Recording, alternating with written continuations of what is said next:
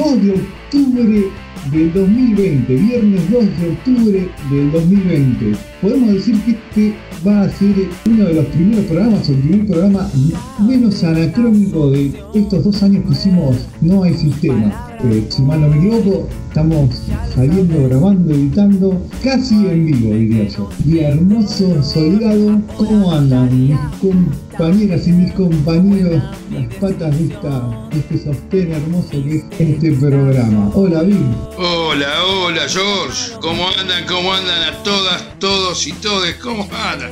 ¿Cómo está? Hola, Marcio, hola, Gabucho. Eh, hola. chicos, ¿cómo andan? Muy contento de volver a, verlos en este espacio. Marce, ¿cómo estás? Hola, ¿cómo están? Bien, muy contenta de, verlos. Y bueno, saludos a cada uno acá de mis compañeros y saludos enormes, totales, a quienes nos van a escuchar. Saludos a todos nuestros oyentes y oyentas, nuestros compañeros, compañeras, amigos, familiares, todos los oyentes que nos escuchan cada semana. Bueno, esto es el sistema. Sean bienvenidos y bienvenidas todos. Y bueno, estamos, llegó, octubre, el mes de la revolución. Veníamos hablando, un mes, bastante bastante como, como siempre acá.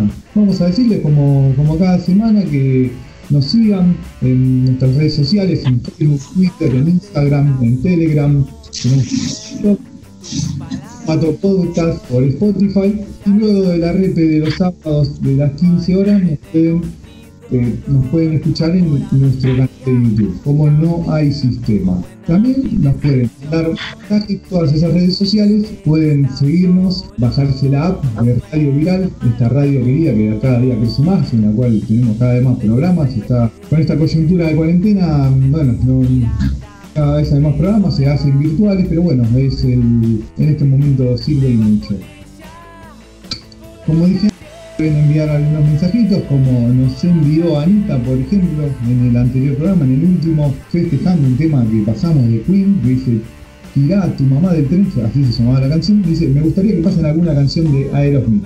Ya hemos pasado alguna vez, así que bueno, eh, en algún momento será. Muchísimas gracias Santiago dice felicitaciones por el bono del cumpleaños del banco. Un logro de todas las compañeras y los compañeros. Santiago sí lo es para, para el conjunto. Y la Tupu nos corrige sobre uno de, los, mensajes que habíamos mandado, de lo que habíamos promocionado sobre la casa de Tucumán, que yo había dicho que se pronunciaba como Faimayá en vez de Faimaya, perdón, mami disculpas, creo que es así. Y bueno, sin más que agregar, y si estamos todos de acuerdo, vamos a pasar a un temita previo al próximo bloque. Y desatamos la bestia acá en No hay sistema.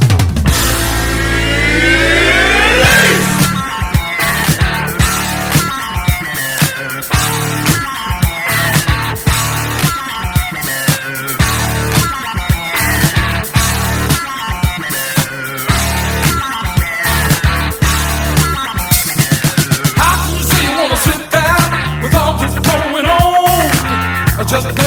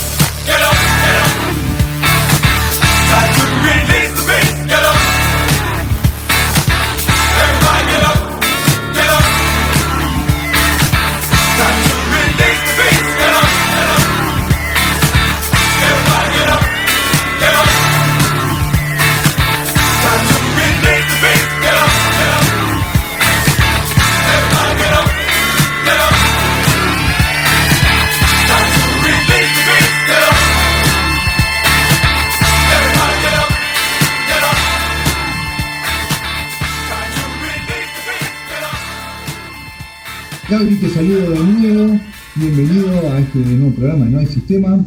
Eh, ya columnista adherido y adquirido, con todo derecho. Eh, nos vas a contar un poquito cómo están ahí las sucursales que anduviste recorriendo todas estas semanas, de ahí la, voz de, las compañeras, los compañeros, qué, andan diciendo, qué, qué, sí, sí. qué, te dicen. ¿Cómo, no, Jorge? ¿Cómo no? Este, bueno, estuvimos ausentes un par de semanas, así que por ahí esto también ayudó a, a por ahí tener un poco más de. ¿Cómo es? De, de, sí, de críticas. a ver, ¿cómo, Jorge? Todo lo que más nos gusta, las críticas. Sí, sí, por supuesto, por supuesto, lo que siempre le digo a los chicos, si, si tienen algo que cuestionar, cuestionenlo. Este, no, obviamente que, que hay muy buena relación, eh, nos muy bien con los, con los compas de las sucursales, con los y las compas de las, sucursales. Y, pero bueno, sí, obviamente, uno está también para, escuchar sus reclamos y ver eh, en, qué, en qué puede haber una disconformidad. Y bueno, eh, surgieron algunas cosas en estas últimas dos semanas no sabría bien por dónde empezar porque estaban bastante parejas las, discusiones, pero bueno, algo que ya viene, se viene eh, por ahí discutiendo ya de antes, y por ahí no lo habíamos dicho anteriormente, eh, algunos compañeros em, y compañeras también empiezan a cuestionar el tema de que eh, se considera que debería, y yo coincido, ¿eh? coincido, lo tengo que decir, que, bueno, ¿por qué no hay un plus para los que ponemos el pecho en las sucursales? ¿No? Muchos dicen, eh, a mí me parece, me parece bien que, el banco eh, tenga que abrir las sucursales, me parece que bien que algunos nos tengamos que recargar porque hay compañeros que no pueden venir, o sea, totalmente solidarios y solidarias todos, todos y todas los, los compañeros y compañeras de las sucursales. Eh, pero dice, consideramos que eh, un plus para los que eh, viajamos en colectivo o los que venimos con nuestro vehículo, pero estamos expuestos al público, tocamos billetes, nos pasamos papeles, bueno, es un riesgo que hay que correrlo, lo hacemos, pero no estaría mal que, que sea gratificado ¿no? por parte del banco. Eso por un lado, sonó bastante fuerte estas dos últimas semanas, eh, después también hubo un planteo en alguna sucursal que me hizo ruido y, no sé, por ahí es un debate que tendríamos que tener. Dice, ¿por qué no nos hisopan? ¿Por qué, nos hacen, ¿Por qué no nos hacen un hisopado?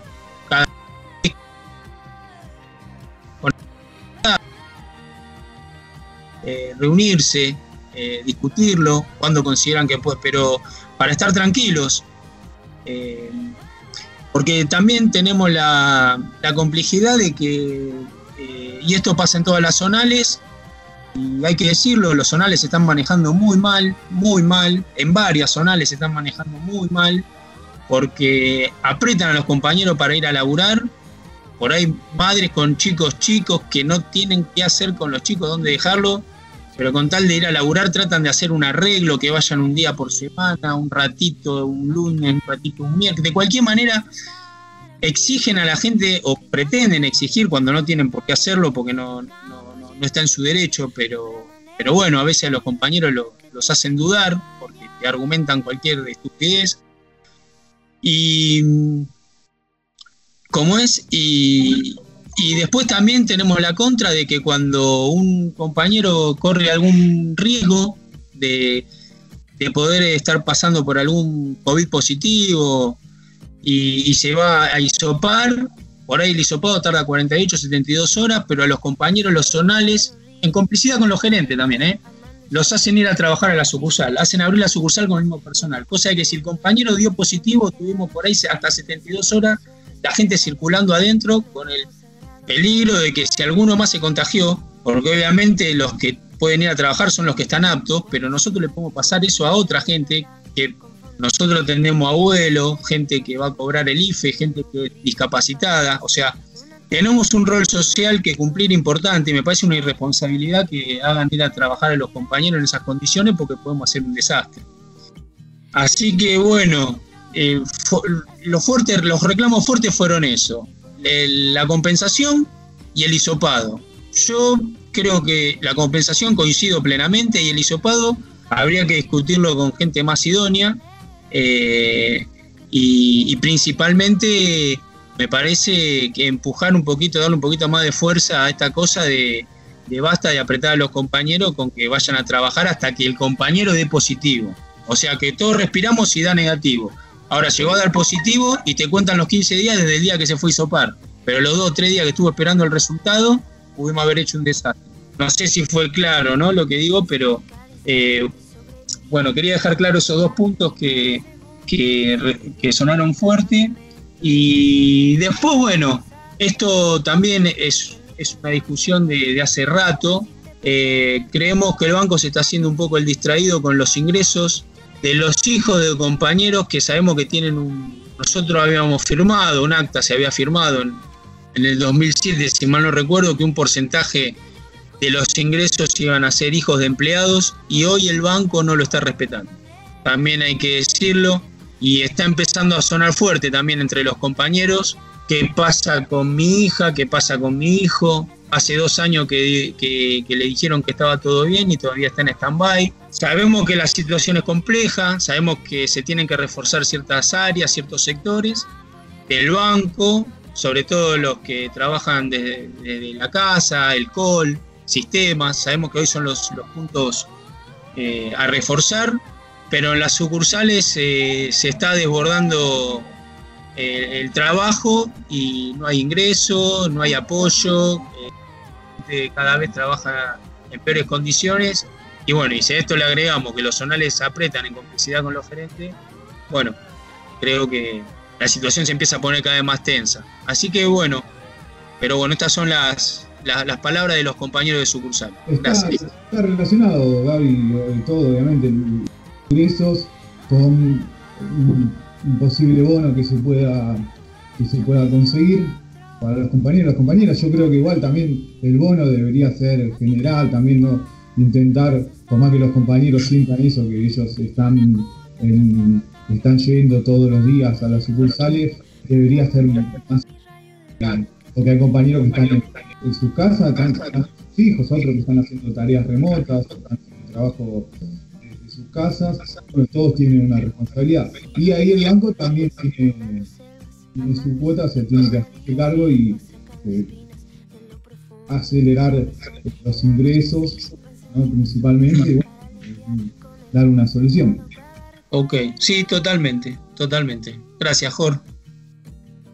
Bien, bueno, hoy no, empezamos por casa, nos centramos mm, principalmente en lo que pasa en, el banco. Eh, pero bueno, vamos a hablar un poquito ahora de cómo, cómo vino cómo viene esta semana. Siempre caliente, siempre estamos bueno, calientes, ¿no? Y siempre hay, este, sí, estamos, este, siempre, digamos, la oposición cada vez está un poquito más, más fuerte, yo diría más violenta se está poniendo, inclusive estoy viendo uh, algunos periodistas, algunos periodistas que están, este, mi opinión personal, me parece que algunos están ya un poquito pasados, están como desbordados. Después hay un tema esta semana, principal fue el tema de, los dólares. Ojo, este, se puso sobre, sobre la situación del país, bueno, eh, qué se hace con los 200 dólares, eh, había muchas compañeras que, por ejemplo, en el día de ayer quisieron comprar dólar y demás, bueno, no pudieron comprar, estaba todo... Este, bueno, la pregunta es que si no hay ingreso de divisa, la realidad, eh, si el país no tiene ingreso de divisa, este, es difícil que aquellos que están preocupados, vamos a decir que la compra de dólares aproximadamente en el último mes había sido unas 4 millones y medio de personas que habían comprado. Yo siempre digo porque es el 10% de la, de, la población eh, aproximadamente el, que hace la compra de los dólares. Pero la preocupación mayor siempre con el tema de los dólares, más que por comprar o vender los dólares, en el caso de la población en general, ¿no? Después está el tema de exportación e importación en el país, que ese sí ya es otro tema más delicado de cómo se maneja y cómo se manejan las empresas para, para este, con, el, con el tema del dólar, pero digamos que la, población en general, la preocupación es más que nada el tema inflacionario, ¿no? Si te, puede generar cada devaluación este, el tema inflación. Lo que sí noto, este, hay, hay muchas voces este, cada vez más violentas, eh, algunas de las marchas eh, se han ido incrementando a tal punto que algunas han sido por, por semana. Después está el debate, eh, el debate judicial. Este, los, tres, los tres jueces que el Senado, digamos, sacó una resolución para que sean apartados, no, no apartados, sino regresados a su lugar de origen, a donde ellos estaban, porque eran jueces subrogantes. Entonces hay un debate entre este, si corresponden que sigan en el lugar que están ahora, si no corresponde, eh, si este, eh, bueno, después hay políticos que utilizan el tema de eh, la república y, el país y la democracia. Bueno, algunos están, algunos están interviniendo eh, de la oposición ha habido un escrache muy fuerte a Lorenzetti, uno de los jueces de la Corte Suprema, donde fueron directamente a, bueno, apretarlo, apretarlo este, en, su, propia casa, ¿no? En, la provincia de Santa Fe. Eh, bueno, está álgido, nadie cede, nadie cede, nadie cede en lo económico, nadie cede Che, Víctor, una pregunta, perdón que te interrumpa. ¿Puede ser? sí, sí. ¿no? Eh, sí, sí. Esto, bueno, creo que lo saben todos, no que voy a hacer una pregunta, pero eh, a ver, los jueces sí. Eh, no deben ser asignados por decreto. Se supone que el Poder Ejecutivo no puede interferir en el Poder Judicial. ¿No es ese el problema? no, el problema fundamental es que estos tres jueces no presentaron su pliego en el Senado. De los hubo 10 jueces en su momento, pero hubo tres jueces que, digamos, ocuparon el cargo, pero cuando fueron llamados al Senado no se presentaron. Entonces, eh, el debate, que es un debate más por arriba, yo creo que la mayoría del pueblo argentino como no se siente identificado con la justicia, porque realmente, eh, digamos, si, sos, si sos pobre estás complicado, es un tema este, más complejo y me parece que una buena parte del pueblo lo está viendo, eh, a mí tal vez me equivoco, pero me parece una parte del, pueblo lo está viendo, una parte, ¿no? Importante, el pueblo lo está viendo desde afuera. Este, pero bueno, hay un debate importante y ese debate es que eh, si los tres jueces que no se presentaron en el Senado, eh, porque digamos los jueces este, son, este, digamos, se presentan en el Senado para explicar, bueno, cuál es su idea, cuál es su posición, y después son aprobados. Digamos, eh, hay una comisión del Senado y después se, se, se aprueban los pliegos de estos jueces. El problema es que estos tres jueces fueron designados, cierto, fueron designados por, por el entonces, claro, por el Poder Ejecutivo, este, pero no se, claro, pero no se presentaron en el Senado. después hay otros que dicen que, eh, bueno, el tema es por las causas de Cristina, la realidad que las causas de Cristina, hay dos jueces que ya está, que ya dictaminaron eh, contra la vicepresidenta de la Nación. Por lo tanto, no, digamos, hoy no influye eso, porque ya han tomado dictamen hoy ya no, no, no, no son parte de, la, de esas causas, de esas causas, ya, han hecho. Claro, digamos, entonces me parece que hay un sector que medio está embarrando la cancha, eh, siempre tratando de poner a la vicepresidenta de la Nación este, en el centro del debate, pero después, eh, digamos, lo, lo que creo que hizo la Corte Suprema, aceptando el per saltum, eh, que algunos dicen que no, no había necesidad porque en 10 días la Cámara ya se iba a expedir sobre, sobre esta situación. O sea, ya iba a dar, ya iba a dar testimonio, por lo tanto no muchos dicen no entender eh, el tema de, el tema de este de por qué eh, se aceptó el persaltum, pero bueno, la Cámara, la Corte Suprema también con esto gana unos días de tiempo y este y más adelante definirá. Eh, esa, es, esa es la situación. Es que me da la sensación, Víctor, y, hoy estoy charlatán, perdona, pero ¿sabes qué? Eh, yo siento como que, viste, en un partido de fútbol, uno patea al arco y el defensor la toca con la mano y entra, ¿viste? Entonces, penal o gol. No, penal. No, no, gol. O sea, no, no, gol. No me la trabes más. No me hagas patear de nuevo. bueno. me parece que acá hubo una irregularidad inmensa y, se, la quieren disimular de alguna manera. Y están en la cancha para. El tema que yo, viste, es, es lo que nos preguntamos en todos los programas. ¿La República para quién es? Cuando hablamos de república y hablamos de democracia, ¿para quién es la república y para quién es la democracia? O sea, si es para el pueblo en su conjunto o estamos hablando de una élite o de un sector de élite. Digamos que la república es para un sector y nada más. Eh, eh, eso por un lado. Y bueno, entonces todos están tratando de embarrar la cancha. Igual creo que hay, por ejemplo, hay buena noticia.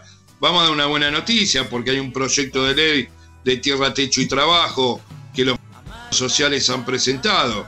Así que me parece que eso es lo que a la gente sí le importa, que serían unas con un proyecto de 375 mil viviendas que abarcaría aproximadamente para 1.500.000 personas y eh, le generaría indirectamente trabajo a otro millón y medio de personas. O sea, estarían, estarían activos laboralmente en medio de la pandemia en esta situación eh, 3 millones de personas.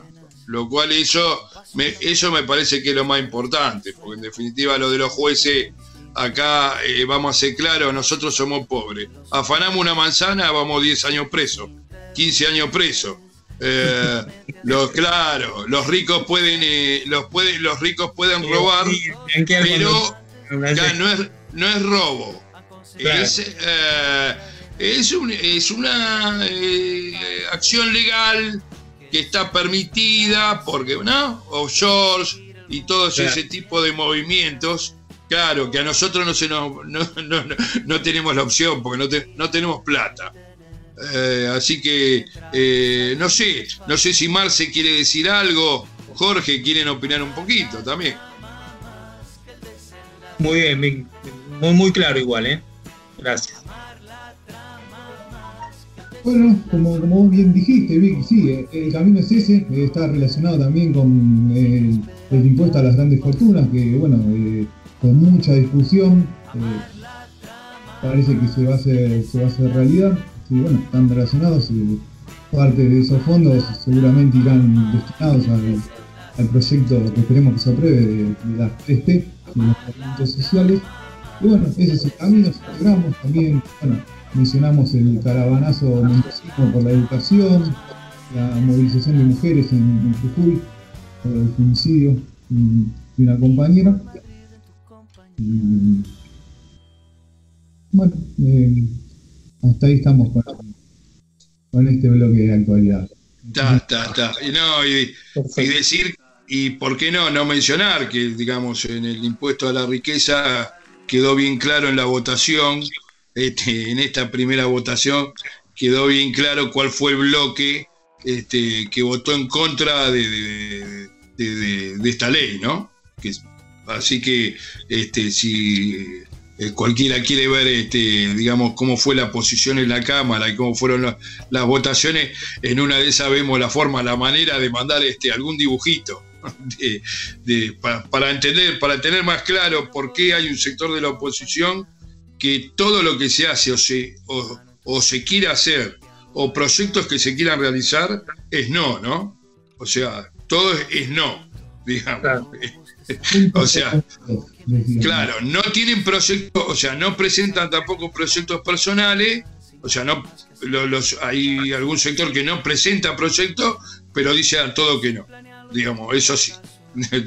eso es este. Y bueno, y, después hubo algún detalle de color que más adelante podemos contar con respecto a, la, discusión de, en las cámaras, ¿no? Es un problema. El tema de, la, el tema de, las, de las filmaciones, eh, tenemos que tener mucho cuidado cuando estamos saliendo al aire. Muy bien, Víctor. Gracias por el consejo.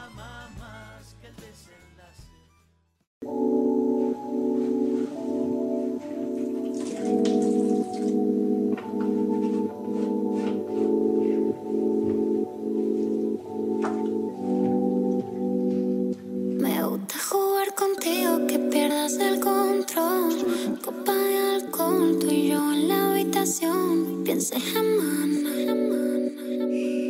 no pienses jamás.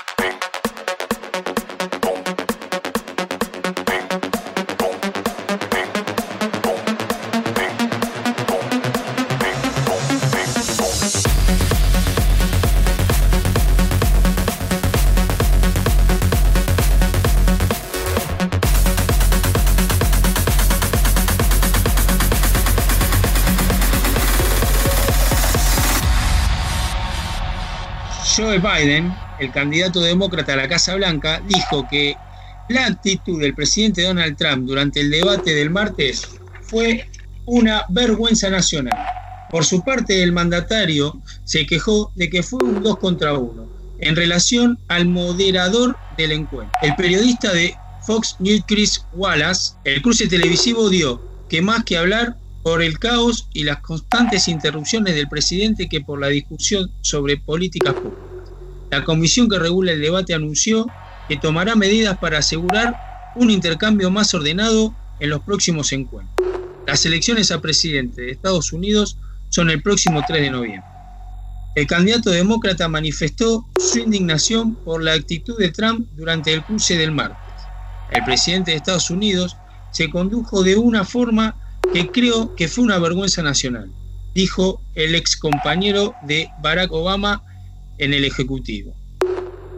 los comentaristas calificaron el evento de película de horror, fiasco o el peor debate de la historia.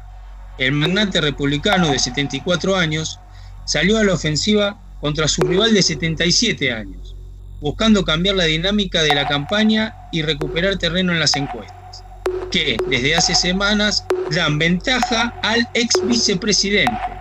Biden logró desmentir el mote de Joe el dormilón que le puso el presidente y respondió a los ataques.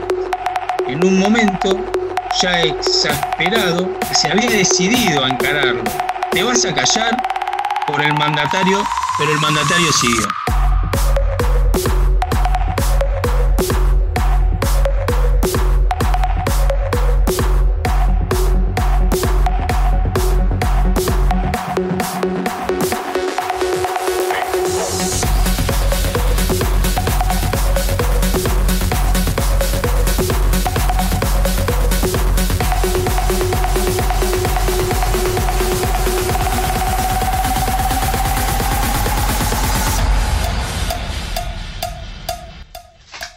Bueno, lo que tenemos ahora es, bueno, el amor es así.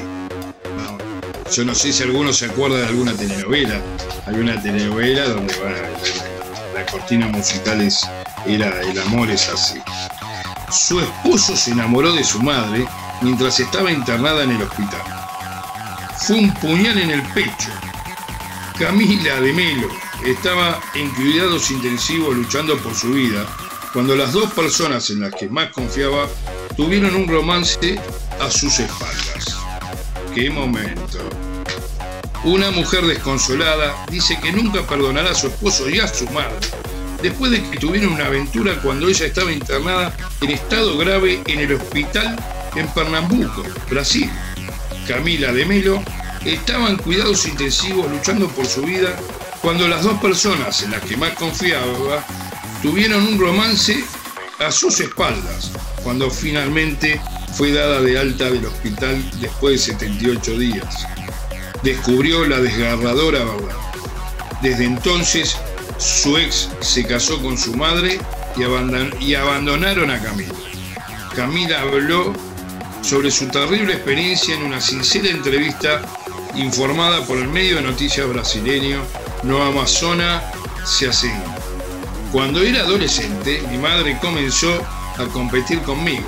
Solo tenía 20 años, más que yo, y digo que mi ropa le sentaba mejor, que su comida era mejor. Eh, voy a aclarar algo antes de seguir leyendo. Eh, chicas, miren a sus madres, miren cómo se visten sus madres y después vayan sacando conclusiones.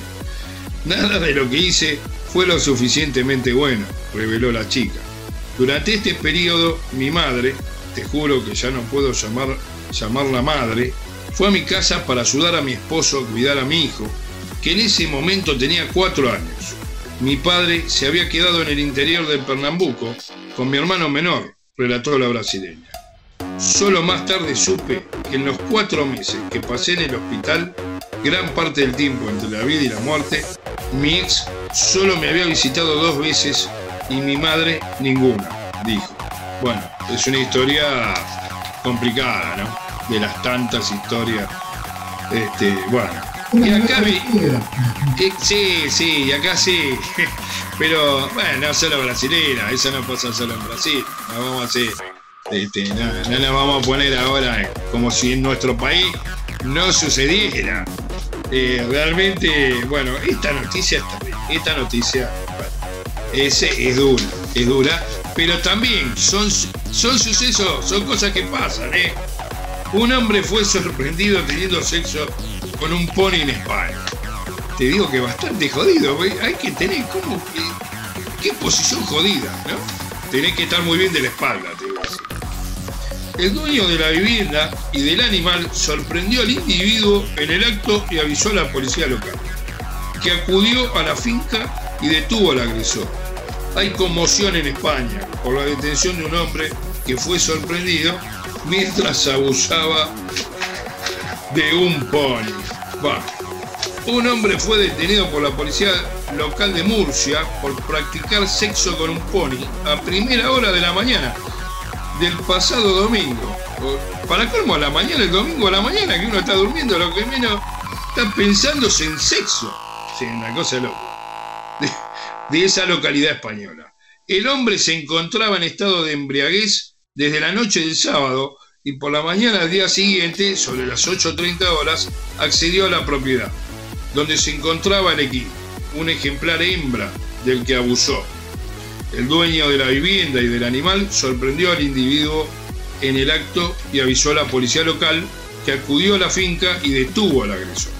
Profesionales veterinarios comprobaron después, revisando el estado del animal, que el detenido no llegó a causarle lesiones, por lo que no fue denunciado por el dueño y fue puesto en libertad.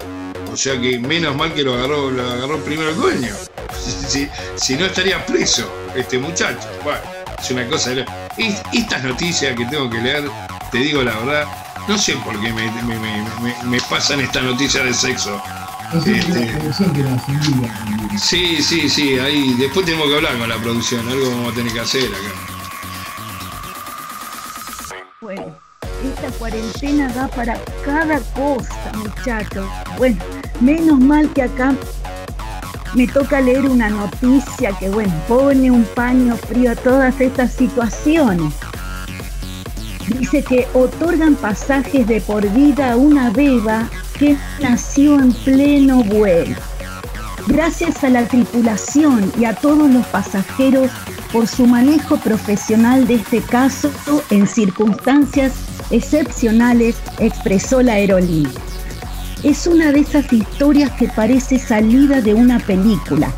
Y Sham Nas Nahida Abam tuvo a su beba en pleno vuelo entre el Cairo y Londres.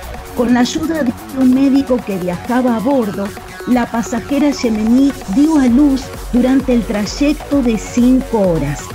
Ante el parto, el piloto del vuelo MS-777 de Egypt Air desvió el vuelo a Múnich para que Daaban pudiera llegar a tiempo a un hospital, pero la nena nació en la nave. Gracias a la, tripulación y a todos los pasajeros por su manejo profesional de este caso en circunstancias excepcionales, expresó la aerolínea en redes sociales. Además, la empresa informó su decisión de regalar a la recién nacida un boleto de viaje gratis de por vida en los vuelos de Múnich.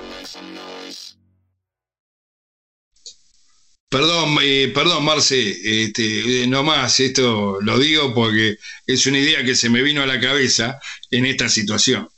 Eh, como le van a regalar de por vida a la beba, o sea, la beba va a poder viajar de por vida, creo que van a hacer mucho a las madres que ahora cuando estén a punto de parir, quieran subir a un avión.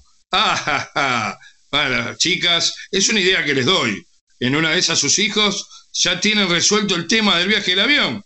Tendrán que resolver el tema del hotel después, qué sé yo. Verán, o una, la tendrán, una tendrán este, en el avión y otra tendrán en el hotel. En una de esas el hotel también después le va a dar de por vida. Sería buenísimo. Así es, Víctor. Qué mal pensado que sos, Víctor. Nadie tiene por qué viajar cuando está por tener un hijo en avión para tener semejante beneficio. Bueno, no sé. Bueno, yo pienso nomás, qué sé yo, es una idea.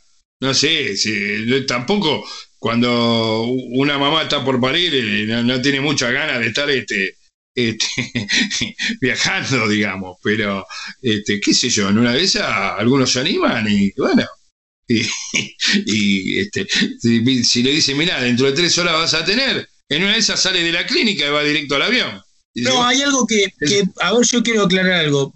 Creo que hay un, eh, ¿cómo es? Una reglamentación, o no sé cómo, cómo en determinado tiempo de, cercano al parto no podés viajar, porque creo que eh, la altura como que por ahí te hace eh, adelantar el parto, o sea, lo que le pasó esta, a esta mujer.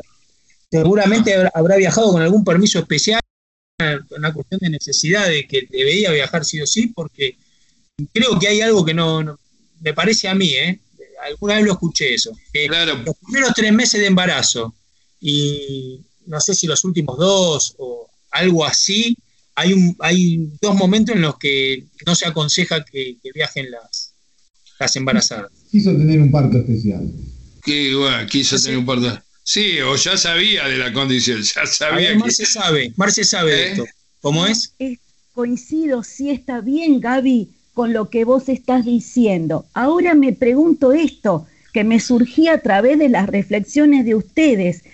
En este tiempo de cuarentena, con el peligro que hay en los hospitales, con la falta de médicos, ¿cómo habrá estado esta señora que prefirió subir a un avión y ser atendida en un avión, Gaby? Fíjate, ¿no? No, no creo, no creo, no creo que lo haya elegido, no creo que lo haya elegido, le pasó. No, no le pasó porque dice que en circunstancias excepcionales pero me pregunto, Gaby, ¿qué le habrán dicho de esta aerolínea? ¿no? Sin, sin hacer ninguna propaganda. Pero entiendo a esta señora. No creo que ninguna compañera bancaria quizás quiera compartir. También le dejo para otro día alguna experiencia excepcional en su parto. ¿Eh? Así que bueno, les invito a que compartan eh, a ver qué pasa, Gaby. Abrimos el debate también. ¿eh? Sí, y, hablamos, de. Y la otra pregunta, muy bien, Marce, pero además, y la otra pregunta sería, bueno, si masivamente las, todas las mujeres que siguen a tener familia en su momento van a las aerolíneas y las aerolíneas autorizan que, que viajen estas mujeres, las aerolíneas quebrarían en, en 15 años, en 15, 20 años, quebrarían porque tendría que dar una cantidad de pasajes gratis bastante importante, digamos, de por vida. O sea, dentro de 20 años, tal vez tendrías generaciones ya eh, viajando gratis en los aviones. Claro. Bueno, invitamos a los compañeros entonces del sindicato de las aerolíneas ¿por qué no abren nuevos puestos de trabajo? Así que es un nuevo debate también. ¿eh? aportamos ideas en estos tiempos. Bueno, se puede ampliar el espectro. Me parece que me estoy yendo mucho de tema, pero bueno, abrimos los debates, compañeros, a opinar, ¿eh? a opinar. Tu opinión vale y siempre es importante. Muy bien. Adhiero. Vamos a decir también, para cerrar en este bloque que, de noticias, de curiosidades y bizarreadas, que buscando para conseguirlas. Esta vez nos apareció en primera plana la noticia internacional del diputado Ameri, o sea, no, nos pudimos mofar, siempre nos mofamos de las noticias internacionales, esta vez también nos, nos, tocó, nos tocó a nosotros. Vamos ahora a darles algunas recomendaciones este fin de semana. Eh, totalmente en cuarentena, en cuarentena.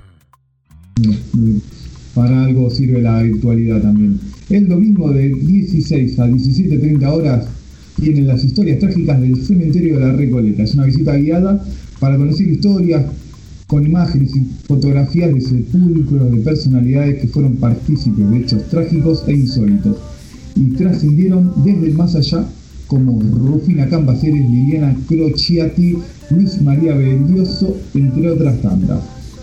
Eh, bueno, el valor es de 300 pesos por dispositivo. Se inscriben mandando un mail a rhnba.outlook.com y se solicita por distintos medios de pago.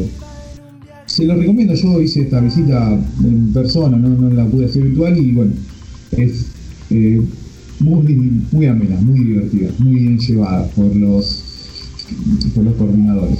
Después la Escuela de Psicología Social, la Escuela Rosarina de Psicología Social Enrique Pichón Rivier, nos invita a una actividad dirigida a estudiantes egresados y también a la comunidad en general a los psicólogos sociales y su tarea durante la pandemia, se titula.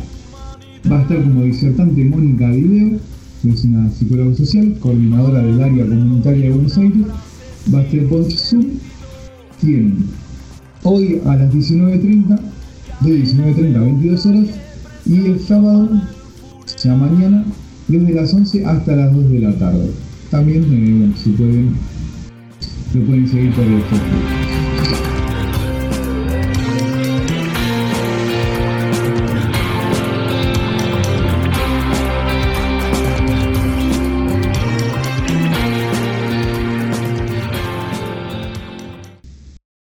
Cerrar este programa, este, este hermoso programa que se nos extendió bastante con el bloque de Marce. Vamos a contar un poco sobre la responsabilidad afectiva.